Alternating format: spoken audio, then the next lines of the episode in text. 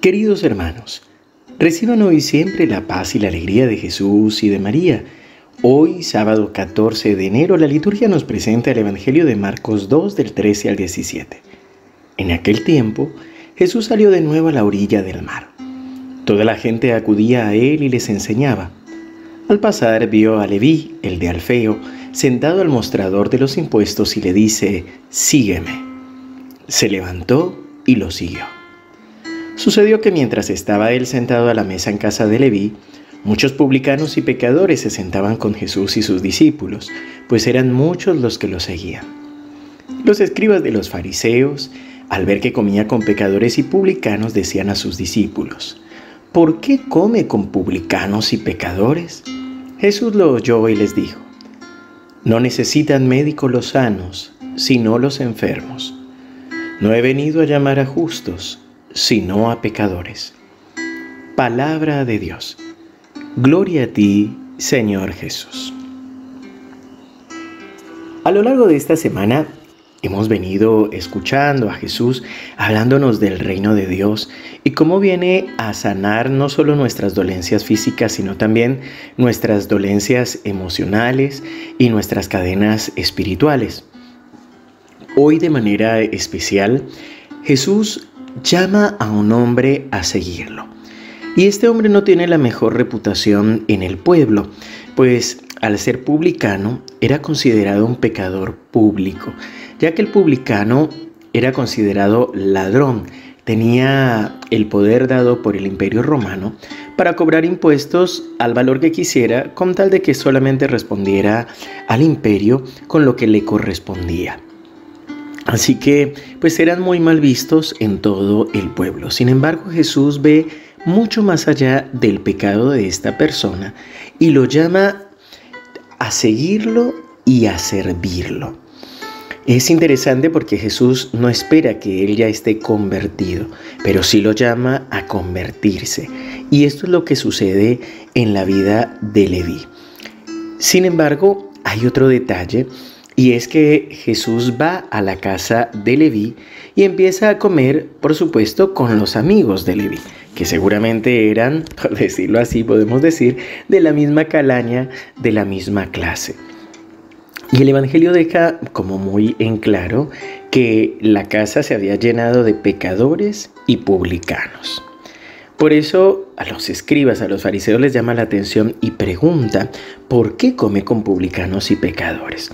Y es que a veces dentro de nuestra vida cristiana podemos caer en un pensamiento elitista o estar siempre con el miedo a contaminarnos con los demás, como si el pecado contaminara o la santidad de Dios no fuera suficiente. Por supuesto, comúnmente decimos que una manzana podrida pudre a las demás, o decimos también actualmente de personas tóxicas, es decir, que cuyos comentarios o ánimo o humor son como tan pesados que pueden hacernos daño.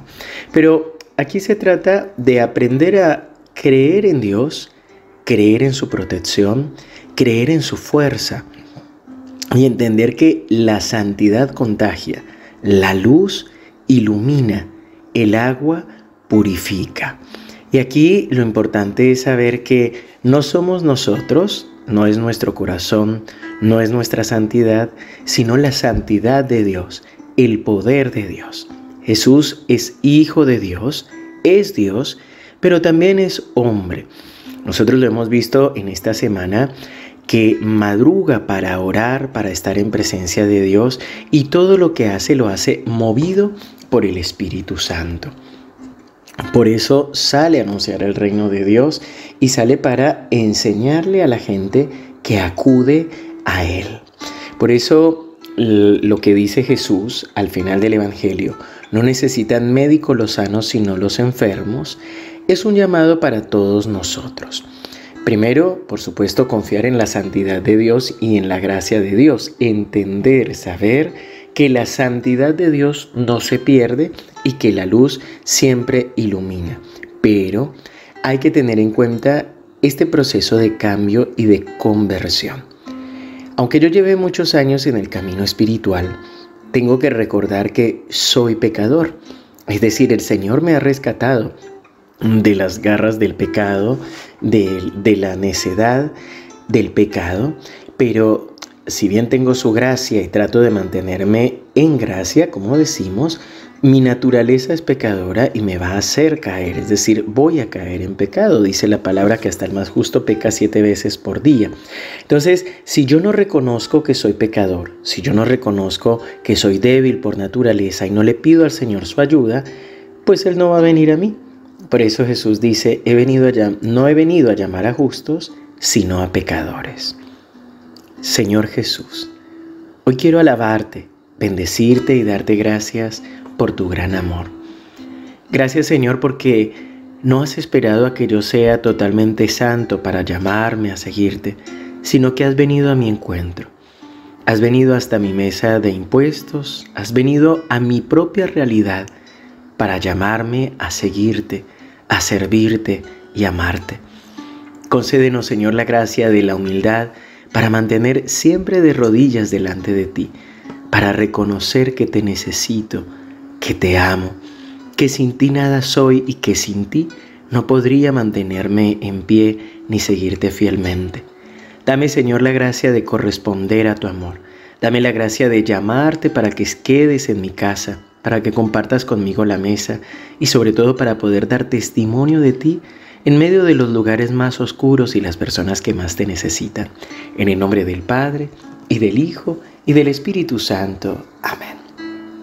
Queridos hermanos, que el Señor los bendiga abundantemente. Les recuerdo hoy nos encomendamos a sus oraciones. Tendremos la jornada de espiritualidad en el Centro de Espiritualidad María Reina de la Paz, Antiguo Monasterio San Pablo de la Cruz.